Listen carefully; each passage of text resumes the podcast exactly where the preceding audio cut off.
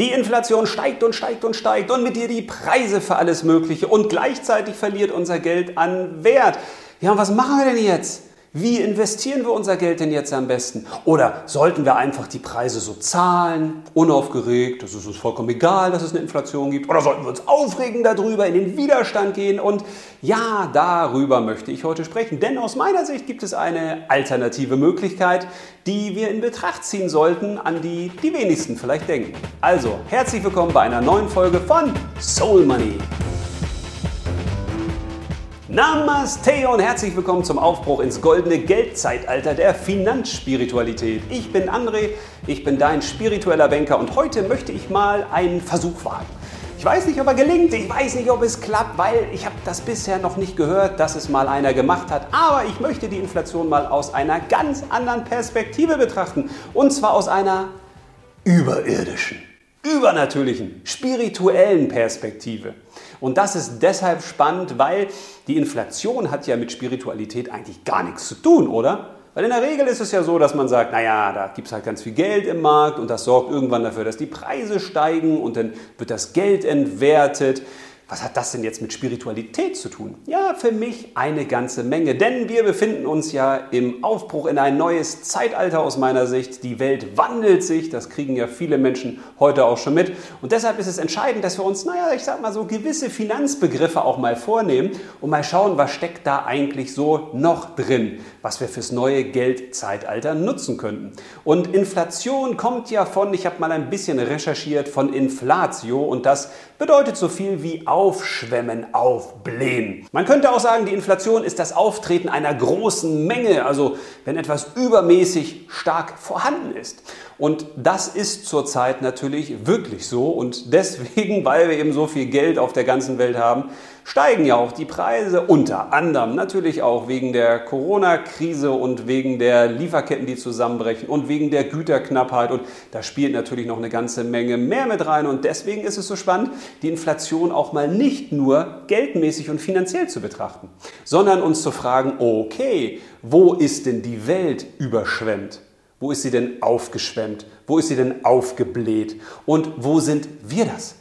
Und ich weiß, das tut richtig weh, weil wir uns dann natürlich selbst hinterfragen müssen. Weil es ist ja so schön leicht zu sagen, die Inflation, also das stört mich, das ist ja unmöglich und dafür sind andere verantwortlich und andere schuld.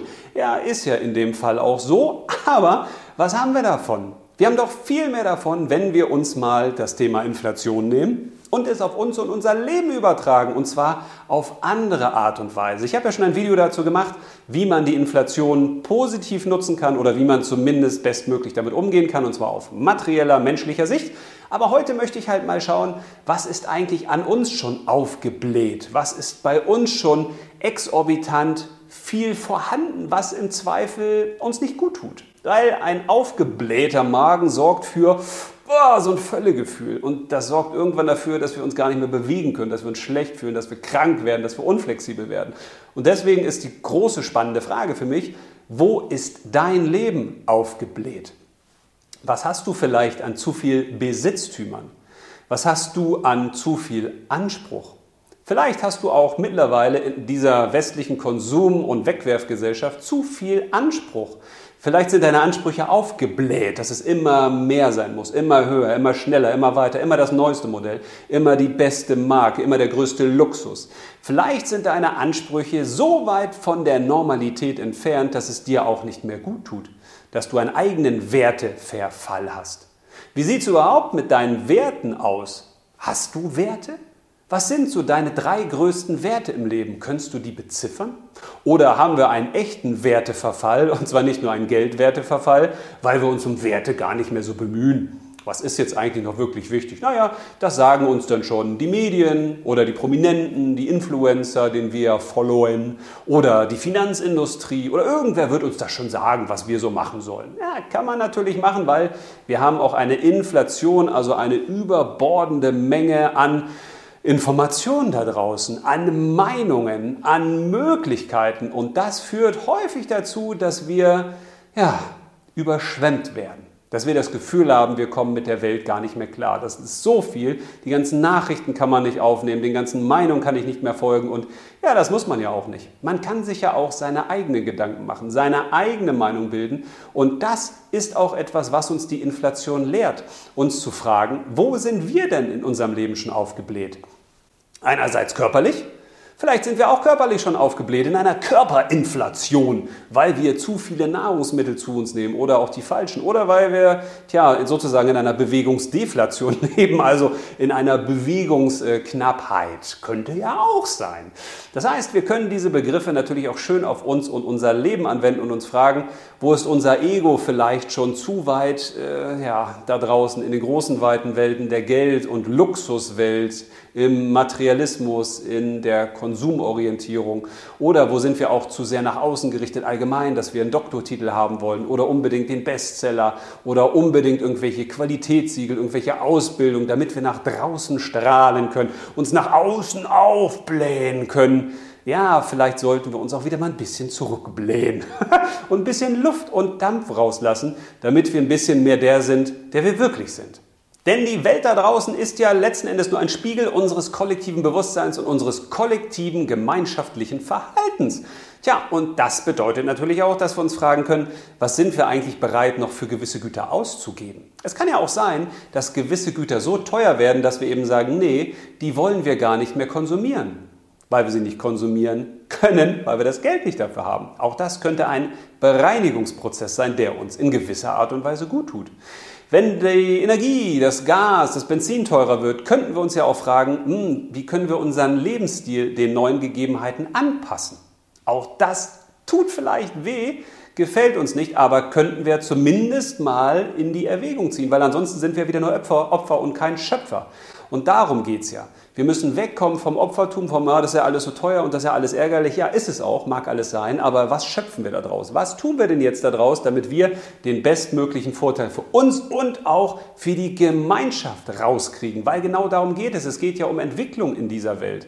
Es geht darum, dass wir uns weiter verbessern, dass wir neue Erkenntnisse haben, dass wir aus dem, was da passiert, das Bestmögliche machen, dass wir eben nicht an Altem festhalten, sondern dass wir gewisse Dinge auch loslassen. Und wir können uns auch fragen, was sind wir eigentlich bereit für Geld alles zu tun? Und zwar für Geld, was immer weniger wert wird, mit dem wir immer weniger kaufen können. Und die Frage finde ich besonders cool, weil normalerweise ist es ja so, wenn du jetzt nicht groß geerbt hast oder große Geldgeschenke bekommst oder im Lotto gewinnst oder richtig tolle Supergeld-Finanzproduktanlagen hast, dann ist es so, dass du Lebenszeit nimmst und diese Lebenszeit tauschst du in Arbeit und diese Arbeit bringt dir Geld. Das heißt, eigentlich ist Geld nur über Arbeit getauschte Lebenszeit. Und die spannende Frage ist doch, wenn das Geld immer weniger wert wird, was bist du denn bereit dafür zu tun? Bist du bereit, denn mehr dafür zu arbeiten, fürs gleiche Geld oder für immer mehr Geld sogar noch? Oder sagst du irgendwann, ne, also ich renne dem Geld nicht mehr hinterher. Vor allen Dingen, weil das Geld ja vielleicht irgendwann gar nichts mehr wert ist oder nur noch sehr wenig wert. Was wäre das denn für eine Welt? Dann würden wir ja gar nicht mehr arbeiten gehen, weil wir sagen, ja, pff, wieso soll ich meine Lebenszeit investieren, wenn ich gar nicht mehr Geld bekomme, mit dem ich mir irgendwas kaufen kann? Auch das finde ich einen spannenden Gedanken, den wir heute schon anwenden können. Also, wie wollen wir unsere Lebenszeit in, eigentlich investieren? In was wollen wir sie tauschen? Und wie viel Geld brauchen wir eigentlich dafür? Wir können auch andersrum anfangen und sagen, so viel Geld brauchen wir dafür und wie wollen wir eigentlich dieses Geld erwirtschaften? Wir könnten ja auch versuchen, unseren eigenen Wert zu steigern.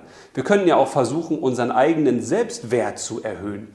Das Geld wird weniger wert und unsere Lebenszeit und unsere Arbeitsqualität wird mehr wert. Auch da gibt es ja viele Möglichkeiten. Und natürlich können wir uns auch fragen, wie sehen wir diesen ganzen Wertewandel überhaupt? Das heißt, wenn das Geld im Wert verfällt, dann könnten wir uns ja auch fragen, wie sieht es denn mit unseren menschlichen Werten aus? Steigen die? Welche Werte sind dir in deinem Leben eigentlich wichtig? Könntest du das jetzt spontan sagen? Was sind deine drei wichtigsten Werte im Leben? Ich habe da lange für gebraucht, um darüber nachzudenken, weil ich mir diese Frage auch irgendwann gestellt habe. Die habe ich mir vorher aber nie gestellt. Aber wenn du dir diese Frage stellst und beantwortest sie dir so, dass du sagst, ja, das sind meine drei wichtigsten Werte und die habe ich priorisiert, die habe ich sogar abgewogen und das ist echt ein schwieriger Prozess, weil es gibt ja viele Dinge, die einem wichtig sind, dann kannst du an diesen Werten alles in deinem Leben ausrichten. Das heißt, du kannst sagen, meine drei Werte sind zum Beispiel Liebe, Freiheit, Abenteuer. Und wenn das deine drei größten Werte sind, dann kannst du alles, was du in deinem Leben tust, nach diesen drei Werten ausrichten. Dann könntest du zum Beispiel sagen, okay, ich arbeite nur, wo ich Liebe, Freiheit und Abenteuer habe. Oder ich gebe mein Geld nur für Dinge aus, die mit Liebe, Arbeit, äh, Liebe, Abenteuer und Freiheit zu tun haben. Eine ganz neue Sicht auf die Dinge. All das ermöglicht uns auch der neue, der andere Blick auf Inflation.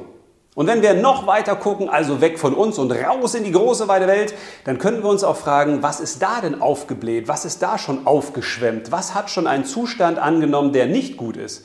Zum Beispiel die Ausbeutung unserer Mutter Erde.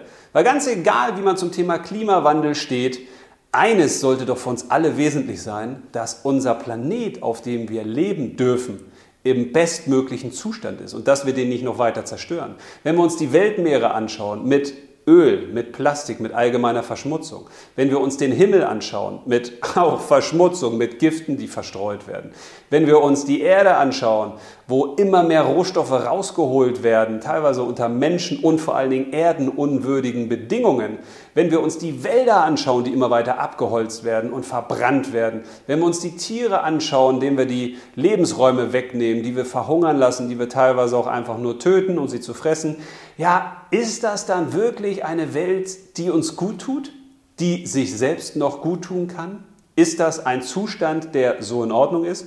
Oder haben wir nicht als Mensch uns schon so weit aufgebläht in unserem Ego, Geld und Macht und Besitz streben, dass wir die Welt damit überschwemmen? Auch das kann eine Art sein von menschlicher, von Humaninflation, die nicht förderlich ist und die wir in diesem Sinne einer allgemein steigenden Inflation auch bereinigen könnten. Und obwohl es so ist, dass das Geld immer mehr geworden ist auf der Welt, haben wir komischerweise tja, immer mehr Armut.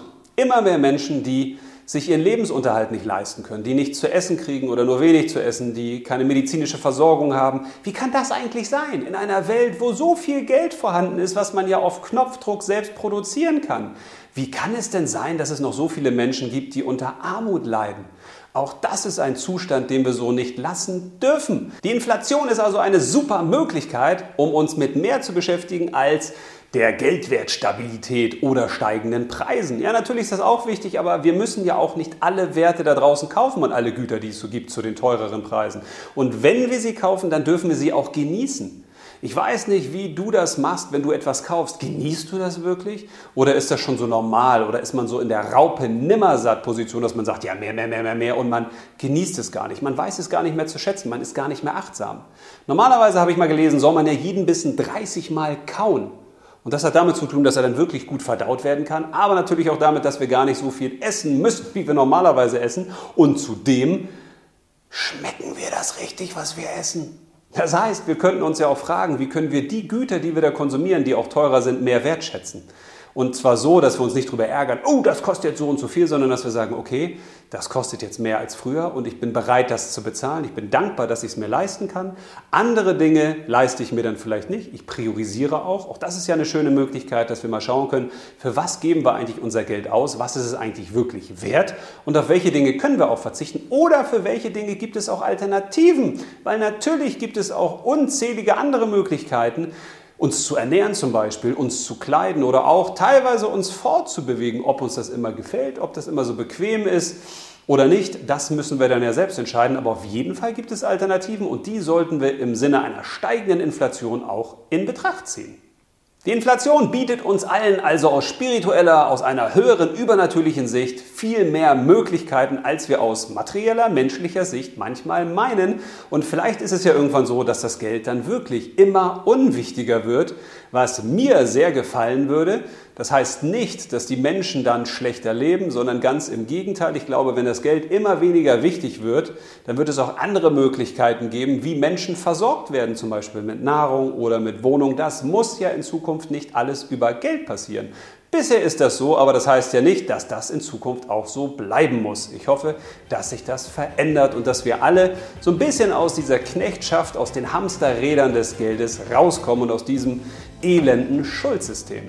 Und deshalb freue ich mich, wenn dir das Video ein bisschen gefallen hat. Wenn du ein oder zwei gute Gedanken mitgenommen hast, lass mir dann gerne ein Like da und auch ein Abo und schreib mir auch gerne einen Kommentar. Gerne auch mit einer Frage, was du gerne mal wissen möchtest von mir oder auch deine andere Meinung zum Thema. Würde mich wirklich sehr freuen. Und natürlich auch, wenn du das Video an Freunde, an Herzensmenschen teilst, von denen du das Gefühl hast, die könnten diesen Impuls mal gut gebrauchen. Weil wir sind ja alle in einem großen Wandel und da ist es wichtig, dass wir uns gegenseitig inspirieren und uns immer wieder mal neue Impulse zu werfen. Ja, und ich hoffe, der Impuls bei dir ist heute gut angekommen. In dem Sinne, alles Liebe, ich freue mich aufs nächste Mal und bis dahin, leb los!